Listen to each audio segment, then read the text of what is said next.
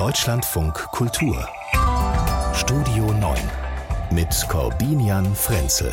Zu Gast ist Hanna Bethke, Redakteurin im Politikressort der Tageszeitung Die Welt, zuvor unter anderem bei der Zeit, bei Zeit Online oder auch bei der neuen Zürcher Zeitung. Und immer wieder herzlich willkommen hier bei uns im Studio. Schönen guten Tag, Hanna Bethke. Hallo. Wir sortieren die Themen des Tages und ich hätte zuallererst das jüngste Wunder des Elon Musk eine Firma von Elon Musk hat nämlich erstmals einem Menschen einen Gehirnchip implantiert. Ähm, Ziel ist, dass man mit Hilfe eines solchen Chips dann äh, mit Hilfe seiner Gedanken, Smartphones, äh, andere technische Geräte direkt steuern kann, ohne was einzutippen, ohne was zu sagen. Also die direkte Übertragung. Das könnte ganz konkret nutzbar sein, zum Beispiel für körperbehinderte Menschen, die sich dadurch dann beweglicher machen können. Ähm, aber ist natürlich auch schon schöne Science Fiction Menschen, oder Hanna oder ja, nicht so schön? Absolut, es klingt völlig irre, also ganz dystopisch, finde ich, weil man ja davon ausgehen muss, dass es nicht nur äh, von Menschen genutzt wird, die das auch brauchen könnten, aber sowieso finde ich auch da, das ist schon sehr Science Fiction, sich vorzustellen, dass einem das irgendwie eingepflanzt wird. Also ich finde das keine, keine besonders äh, erhebende Aussicht. Also haben Sie nicht sofort was äh, im Kopf, wo Sie denken, ach, das würde ich gerne einfach mal mit meinen Gedanken steuern? Vielleicht Auf gar keinen Fall. Nein, ich finde sowieso, dass wir schon viel zu viel in der digitalen Welt leben. Ich weiß schon, man kann das auch alles nicht aufhalten. Aber mir reicht es eigentlich jetzt schon. Ich bin eigentlich schon an einer Grenze angekommen. Ich äh, braucht dafür meinen eigenen Alltag nicht noch mehr.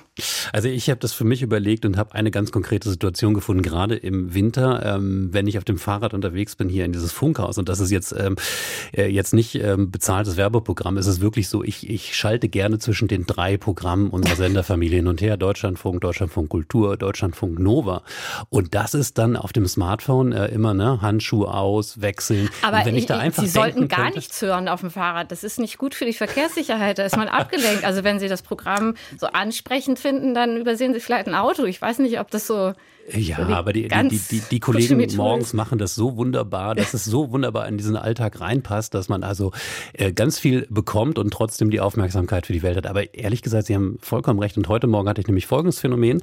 Mein Headset ist kaputt ähm, und dadurch konnte ich nichts hören. Und ich habe etwas anderes gehört. Ich habe die Vögel, Vögel zwitschern gehört. Ja. Ähm, und es war ehrlich gesagt, also ähm, liebe Frühkollegen, tut mir leid, dass ich das sagen muss, ein, ein, ein, ein, ganz schönes Alternativprogramm. Ja, das ist ja nämlich auch ein Phänomen, wenn man sich immer zustöpselt mit Kopfhörern, dann nimmt man die Umgebung gar nicht mehr wahr. Mm, okay. Also hätten wir das schon mal geklärt. Elon Musk wird äh, zumindest bei Hannah Bethke Schwierigkeiten haben, dieses Produkt abzusetzen. Ähm, ich könnte mir das in, wie gesagt, bestimmten Situationen vorstellen. Zum Beispiel jetzt, ne, könnte ich denken, Musik und der Regler bewegt sich von selbst. Tut er nicht. Muss ich selber machen. Aber erstmal sagen wir schönen guten Tag. Schön, dass Sie dabei sind.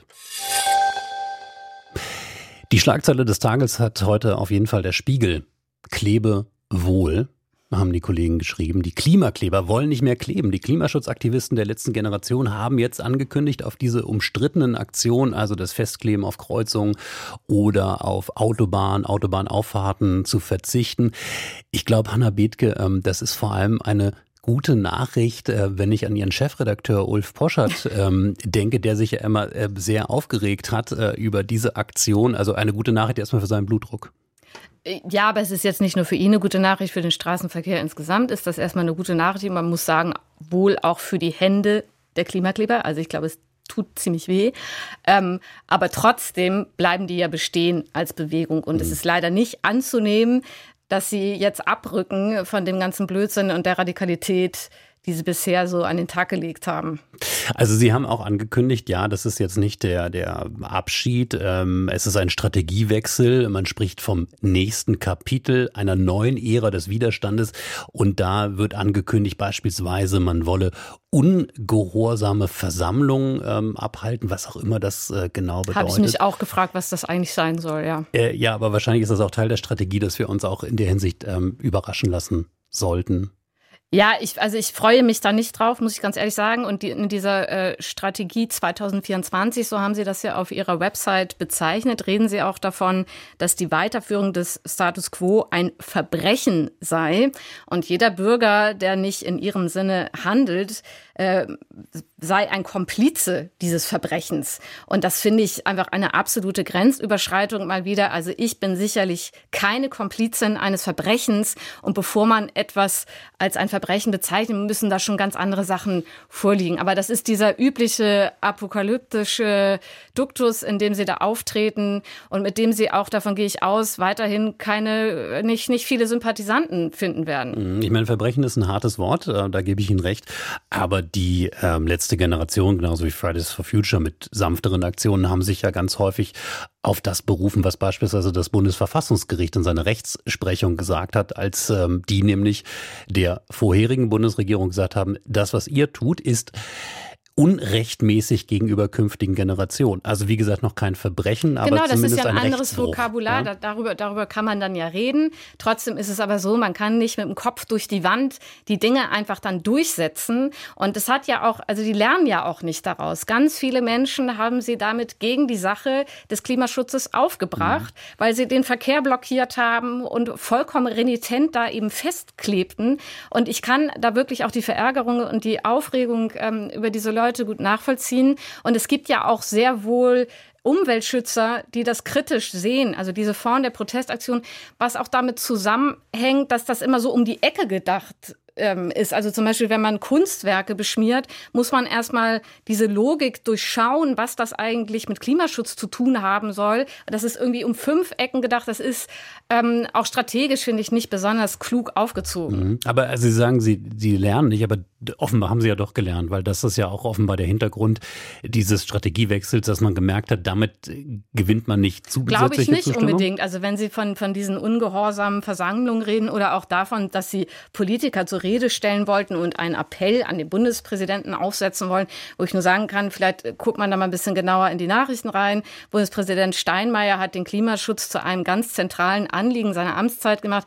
Das kann man jetzt unterschiedlich bewerten. Ich, ich finde jetzt nicht, dass er so besonders glanzvoll abschneidet, aber trotzdem ist das eigentlich schon sehr besetzt äh, mhm. äh, durch ihn. Da aber, liegen sie ihm, das, das ja. geht so ein bisschen an der Sachlage vorbei. Und es ist ja jetzt auch nicht so, dass in diesem Land das Thema Klimaschutz überhaupt nicht thematisiert würde und Politiker sich dazu nicht positionieren würden. Also ich finde, es ist eine völlige Überzeichnung der tatsächlichen Situation. Wobei da, daher kommt ja der Unmut, ne? Also, dass es in aller Munde ist, dass es thematisiert wird, dass es das große Thema der Sonntagsreden in Bellevue und anderswo ist, aber die politischen Taten, die konkreten Handlungen ähm, ausbleiben. Äh, aber das stimmt doch nicht. Es passieren doch Sachen. Sachen. Es passiert nicht in dem Tempo, mhm. in dem die Klimabewegung das will. Und das war schon immer ein Problem in der Umweltbewegung, dass wir immer der Zeit hinterherlaufen. Und irgendwie, es hieß schon in den 80er Jahren, die Zeit drängt und es ist viel zu spät und wir kommen nicht hinterher.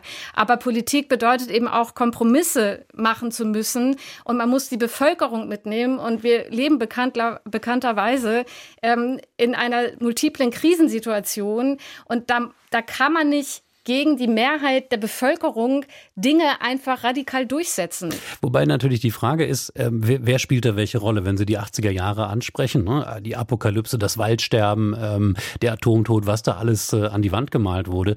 Wenn es aber diese damals ja auch kleinen Minderheitengruppen nicht gegeben hätte, die das so radikal formuliert hätten, hätte sich wahrscheinlich die Mainstream-Politik nicht ähm, in dem Sinne bewegt, äh, wie es passiert ist, dass all das nicht eingetreten ist. Naja, also, das, das und, ist jetzt eine Spekulation, ja, weiß ich nicht, ob das Man so weiß es nicht genau, aber wenn wir uns mal die aktuelle Protestkultur in diesem Lande anschauen, dann sehen ja ähm, auch vielleicht diese meistens ja jüngeren Klimaaktivistinnen und Aktivisten, ach schau mal, die Bauern, ähm, die machen das ja ganz ähnlich. Äh, ich weiß nicht, wie sehr sie sich da was abgeguckt haben, aber die blockieren Straßen, äh, die machen dicht, äh, haben damit sogar Erfolge. Ja, also kriegen äh, sozusagen bestimmte Teile äh, dieser Sparmaßnahmen, die beschlossen wurden, wieder zurückgedreht. Also äh, es scheint ein bisschen der Modus dieser Republik zu sein, wobei ich es interessant finde, dass gerade jetzt dann die letzte Generation sagt, übrigens, wir steigen aus aus, de, aus der ganz radikalen Nummer. Also ich würde auf gar keinen Fall die Proteste der Bauern mit, mit diesen Aktionen der letzten Generation gleichsetzen. Das finde ich, kann man überhaupt nicht machen, weil die letzte Generation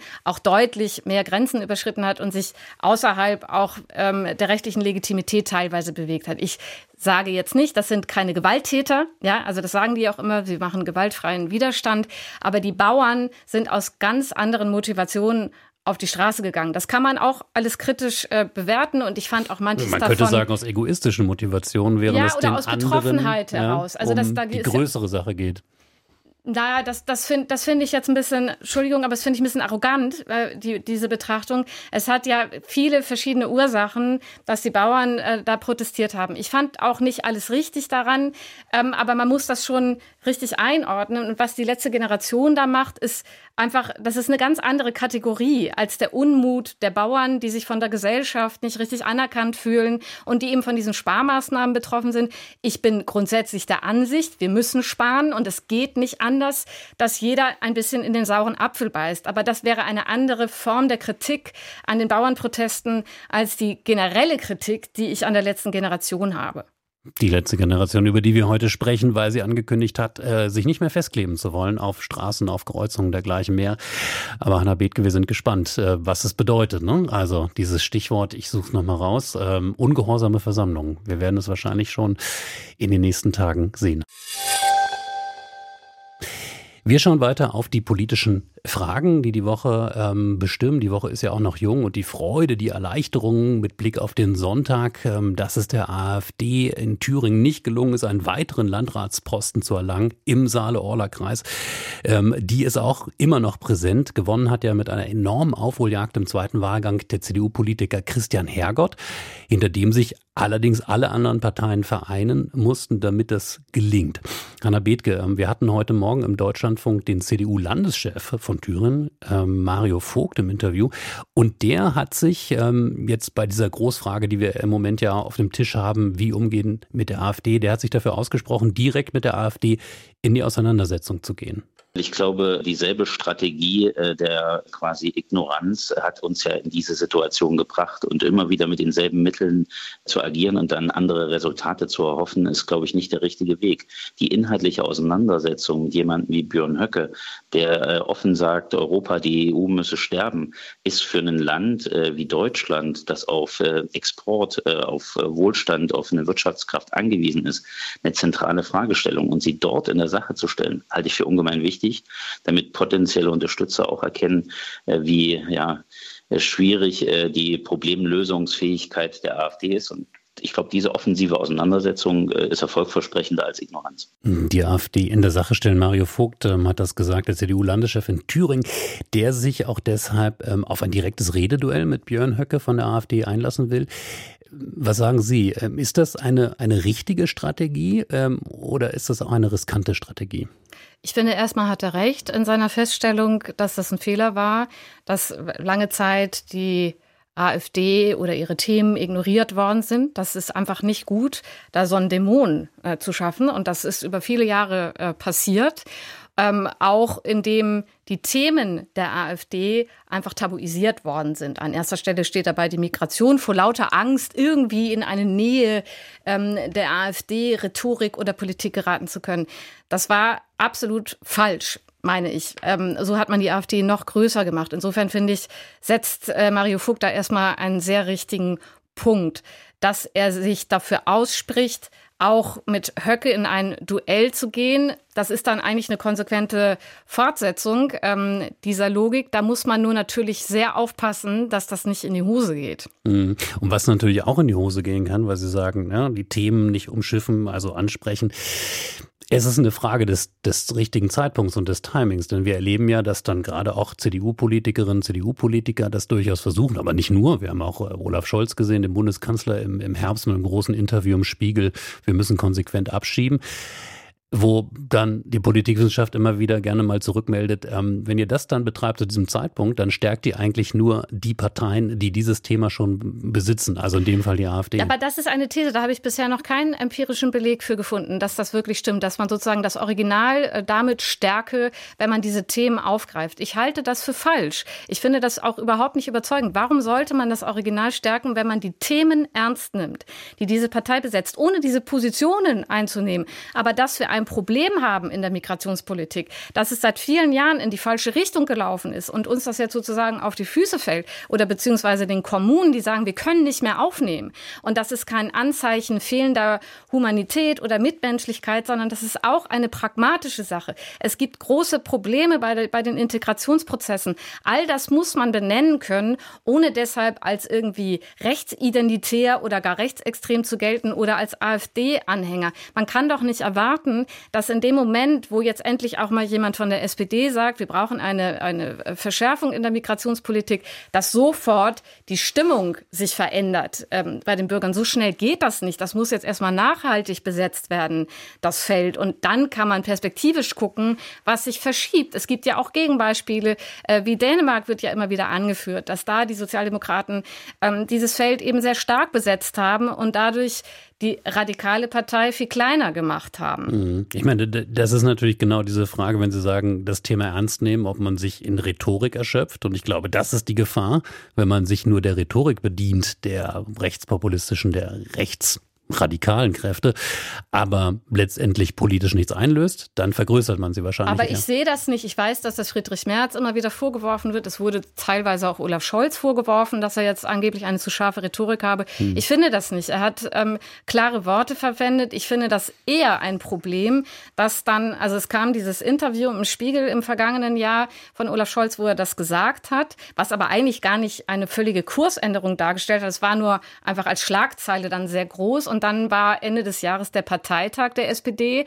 Und da rückten sie von diesem Kurs dann doch ziemlich wieder ab, also jedenfalls ein Stück weit und haben das wieder aufgelockert, weil es so viel Unmut gab innerhalb der Partei. Und das, glaube ich, ist nicht gut. Man muss dann schon geschlossen auch zu den eigenen Positionen stehen. Mhm. Nikolaus Blume, ähm, RTL NTV Politikchef, bezeichnete diese Aussage von Olaf Scholz mit dem konsequenteren Abschieben als den größten Leerverkauf des Jahres, weil schon bevor die SPD da irgendwas neu positioniert hat, ähm, klar war, er wird das letztendlich gar nicht einhalten können, weil viele dieser Menschen, die offiziell keinen Bleibestatus haben, in Länder abgeschoben werden müssen, in die wir sie gar nicht abschieben können. Also auch das ist natürlich so eine Ehrlichkeit von Politik, die man an den Tag legen muss. Das stimmt, aber trotzdem ähm, gab es den Asylkompromiss der EU vorangebracht von Nancy Faeser, also einer sozialdemokratischen Politikerin, die eine sehr viel schärfere Position einnimmt, als das 16 Jahre lang unter Angela Merkel der Fall war. Und das finde ich, gilt es auch erstmal anzuerkennen, dass, dass es da ein Bemühen gibt. Aber um nochmal kurz auf Höcke zu kommen, also wenn man jetzt, weil ja immer die, die Frage ist, soll man dem überhaupt eine Bühne mhm. geben?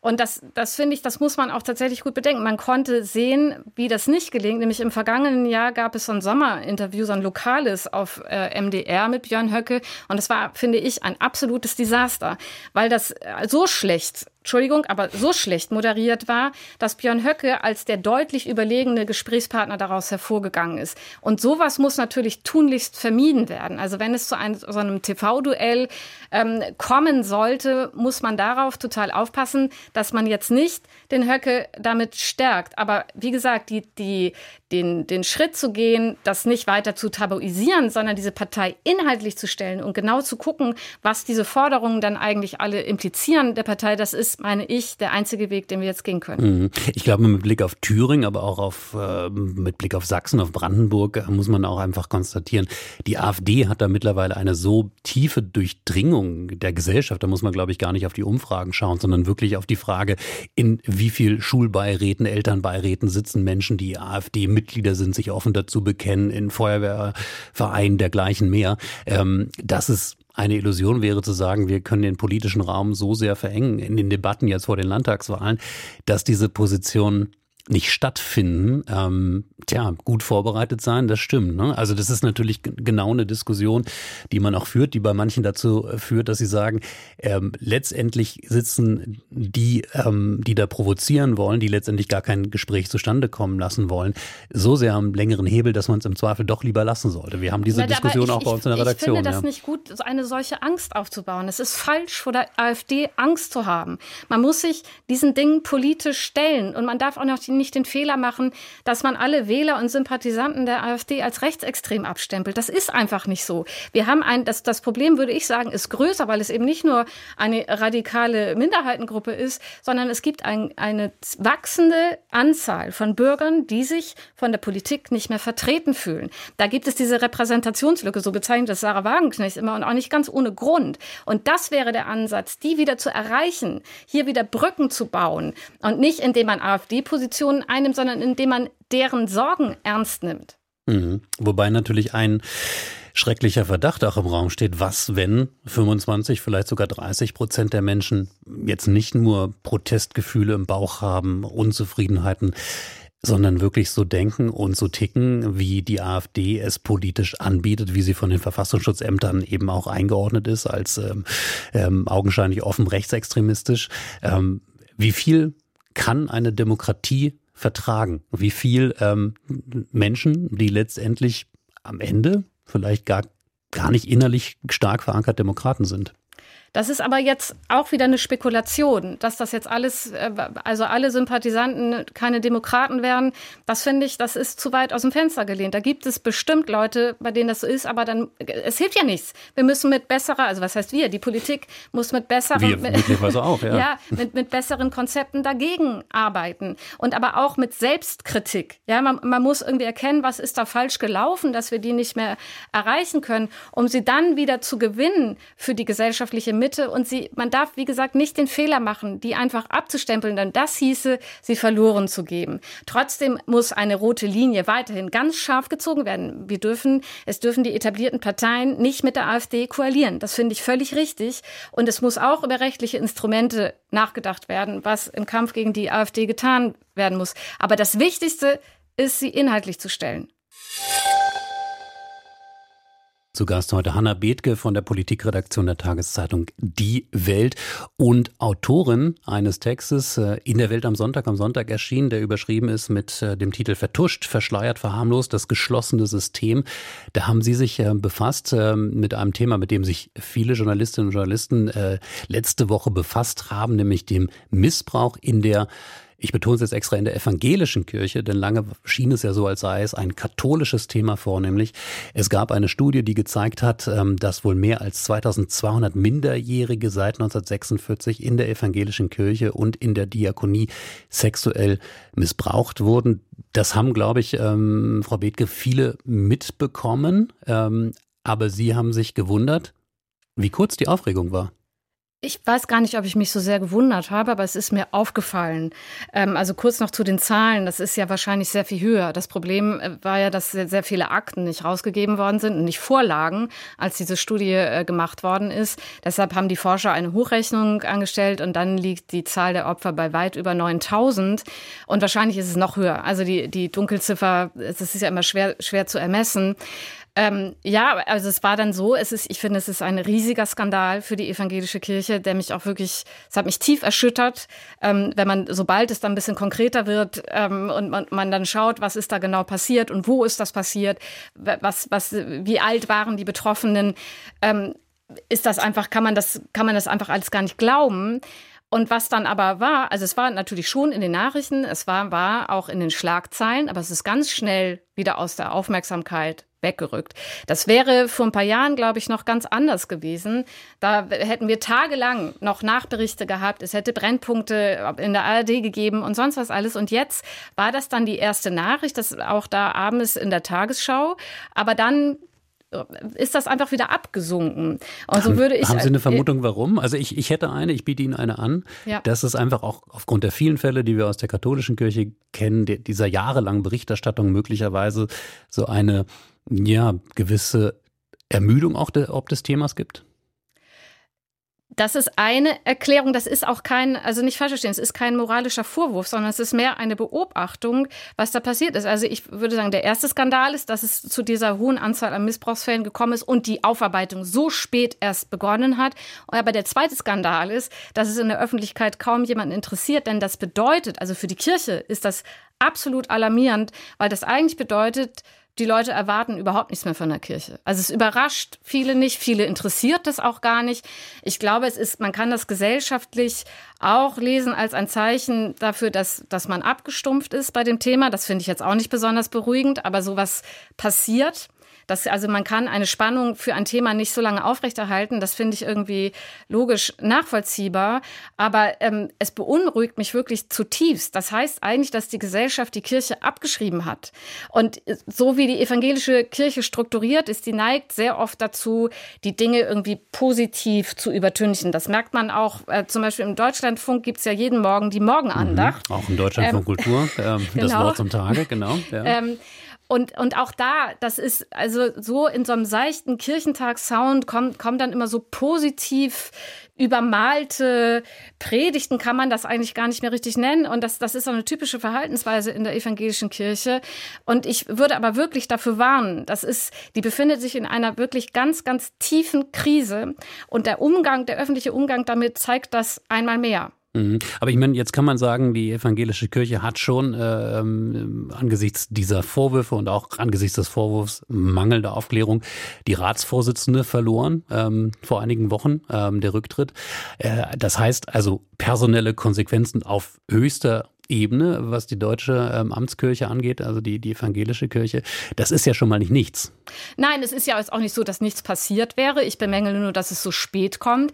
Der riesige Missbrauchsskandal in der Unwaldschule und dann die katholische Kirche, das war 2010. Wir haben jetzt 2024. Da haben wir jetzt erst die erste unabhängige Studie zu dem Thema. Und wenn jetzt die amtierende Ratsvorsitzende Kirsten Vers irgendwie äh, sowas sagt, weil, weil diese desaströse Aktenlage eben nicht so war, dass die Forscher damit äh, richtig was anfangen konnten, da sprach sie äh, davon, das sei kein bewusstes Nicht-Wollen, sondern eher ein unglückliches Nicht-Können.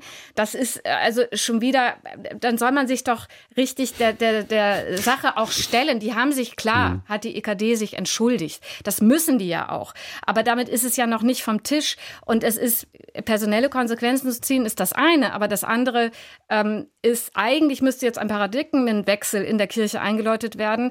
Denn was ja das Erstaunliche oder zumindest für viele das Erstaunliche ist, die evangelische Kirche gilt als liberal, als progressiv, als also immer vorne dabei und, und ganz anders als diese autoritären Strukturen in der katholischen Kirche. Und trotzdem gab es eben in dieser hohen Anzahl die Missbrauchsfälle. Und das bedeutet, auch hier gibt es systemische Ursachen und hinter diesem proklamierten Fortschritt gibt es ganz subtile Machtstrukturen, die das ermöglicht haben, dieses ganze Vertuschen und, und Ignorieren und, und äh, Fällen nicht nachgehen und so weiter. Und dieser, ähm, dieser systemischen ähm, Ursache, da, da muss die EKD jetzt ganz genau hingucken und sich dem stellen. Sich dem stellen, sagt Hannah Bethke.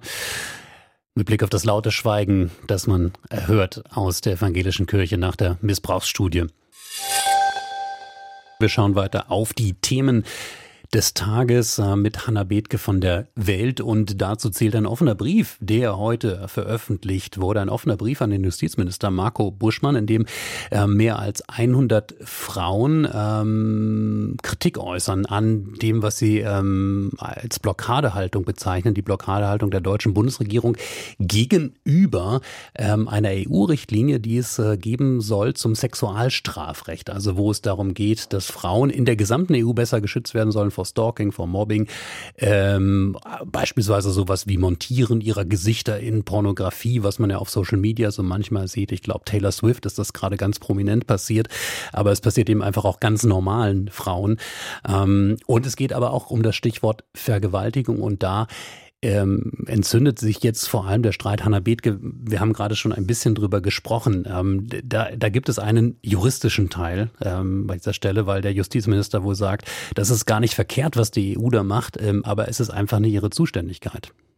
Ja, also so wie ich bin jetzt keine Juristin, ich kann jetzt diesen juristischen Streit nicht auflösen, aber das, es gibt offenbar ja die Ansicht, dass das mit dem Europarecht nicht vereinbar sei und andere Juristen sagen etwas anderes. Also da, da kann ich jetzt juristisch nicht Stellung zu nehmen. Politisch kann ich das so einordnen. Ich finde das richtig, den Vorstoß. Ich finde, finde das richtig, ähm, darauf zu pochen, die Frauen besser zu schützen. Und man muss auch sagen, das ist seit Jahrzehnten ein ganz mühsamer Kampf gewesen, gerade wenn es um sexualisierte Gewalt geht. Und das also jetzt auch für den äh, gesamten europäischen Raum verwirklichen zu wollen, das finde ich jetzt erstmal ganz überzeugend. Mhm. Es gibt da Länder, die im Prinzip strenger sind in den Regeln als andere. Das, das äh, lässt sich an so Begriffspaaren ähm, orientieren. Also Schweden beispielsweise, aber auch Spanien. Also eine ganz interessante Nord-Süd-Spreizung da auch innerhalb der EU, die beispielsweise ganz klargestellt haben mit Blick auf Vergewaltigung und Verfahren, die es darum gibt, ähm, die Regel muss heißen Ja heißt Ja. Also es muss sozusagen einen klar ausgesprochenen Consent geben, eine Zustimmung. Ähm, alles andere kann eben genau dann ähm, die Grundlage sein, auch für eine Anklage und eine Verurteilung. Ähm, Die, die deutsche Formulierung, ähm, die da gebraucht wird und die eigentlich im Moment Rechtsprechung ist auch und, und Gesetzgebung und Rechtsprechung in Deutschland heißt ähm, Nein heißt Nein. Ähm, also wo zu sagen, ähm, das verbale Ausdrücken, dass man etwas nicht möchte in sexueller Hinsicht schon ausreicht. Es muss sozusagen keine Gewalt ausgeübt werden. Das war ja eine der, der wichtigen Reformen, die auch hier vorgenommen wurden. Jetzt habe ich mich gefragt, ja heißt ja, nein heißt nein. Ist, ist das eine semantische Spielerei oder steckt da nochmal ein Unterschied drin? Das ist eine, eine gute Frage. Ich kann, kann Ihnen das jetzt auch nicht im Detail so aufschlüsseln. Ich glaube, es geht da um Nuancen. Aber ähm, ich finde grundsätzlich das erstmal gut, da eine Aufmerksamkeit dafür zu schaffen, was ja die 100 Frauen mit diesem offenen Brief dann auch getan haben, um auch immer wieder klarzumachen, das ist keine Kleinigkeit, sondern es, also es geht, geht hier ähm, um Gewalt gegen Frauen und es geht darum, das äh, zu schützen. Und es ist auch wichtig, sich immer wieder in Erinnerung zu rufen, wie lange das gedauert hat, bis, bis bestimmte ähm, Dinge dann endlich mal Rechtslage wurden. Also ich glaube, es war 1997, dass erst das abgeschafft worden ist, dass äh, eine Vergewaltigung in der Ehe keine Straftat mhm. Äh, sei. Und das ist wirklich noch ein, nicht lange ein, her. Ein Thema, über das äh, Friedrich Merz nicht so gerne spricht, ähm, merke ich immer wieder in Interviews, weil er nämlich damals zu den CDU-Abgeordneten zählte, ähm, die dem nicht zustimmen wollten, dieser Veränderung.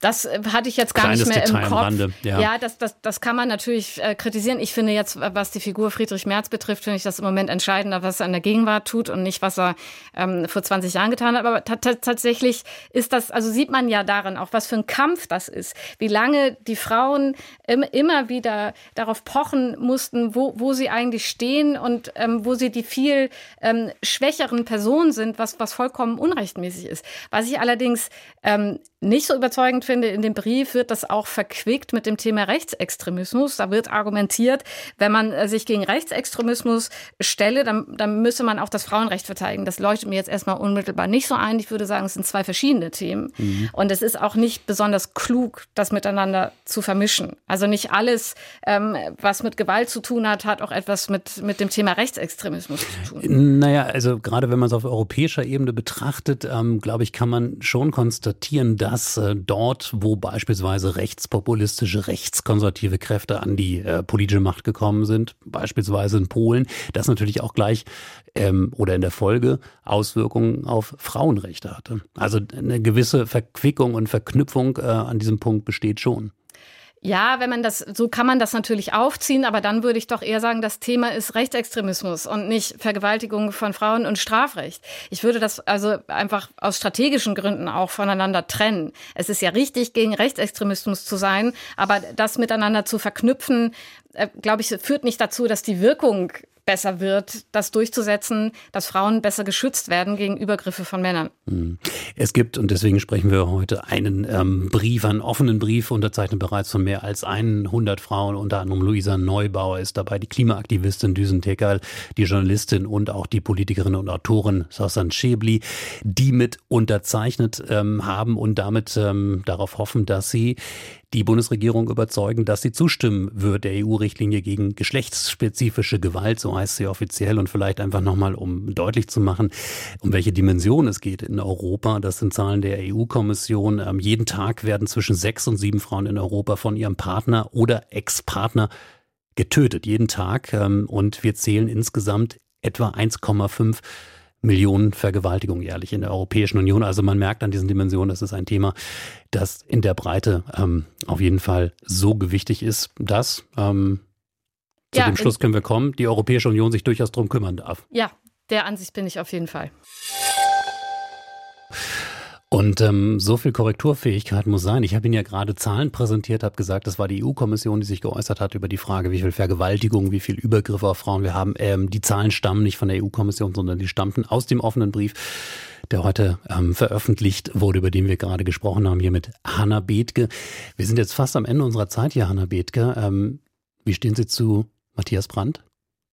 Ich finde, es ist ein großartiger Schauspieler. Ich habe jetzt gerade nur das Gefühl, es ist irgendwie eine Fangfrage oder so. Nein, gleich, nein, gleich Sie, Sie, ich auf die Nase. Nein, Sie helfen mir mit dieser wunderbaren Antwort ähm, auf diesen Mann und eine gemeinsame Sendung zu teasen, die wir in einer guten Woche, ja, in anderthalb Wochen ähm, veranstalten werden. Deutschland von Kultur wieder im Humboldt-Forum am Freitag, den 9. Februar. Und dann ist er nämlich zu Gast, Matthias Brandt. Ich freue mich ja sehr drauf. Und seit heute ist nämlich die Website scharf geschaltet, auf der Sie alle Informationen finden, auf der der Sie sich auch anmelden können, deutschlandfunkkultur.de Humboldt Forum. Ähm, Hanna Bethke meldet sich wahrscheinlich jetzt gleich sofort an, ähm, falls sie nicht was Dringendes anderes vorhat. Ich muss arbeiten. Es soll ja Leute geben, die müssen okay. arbeiten.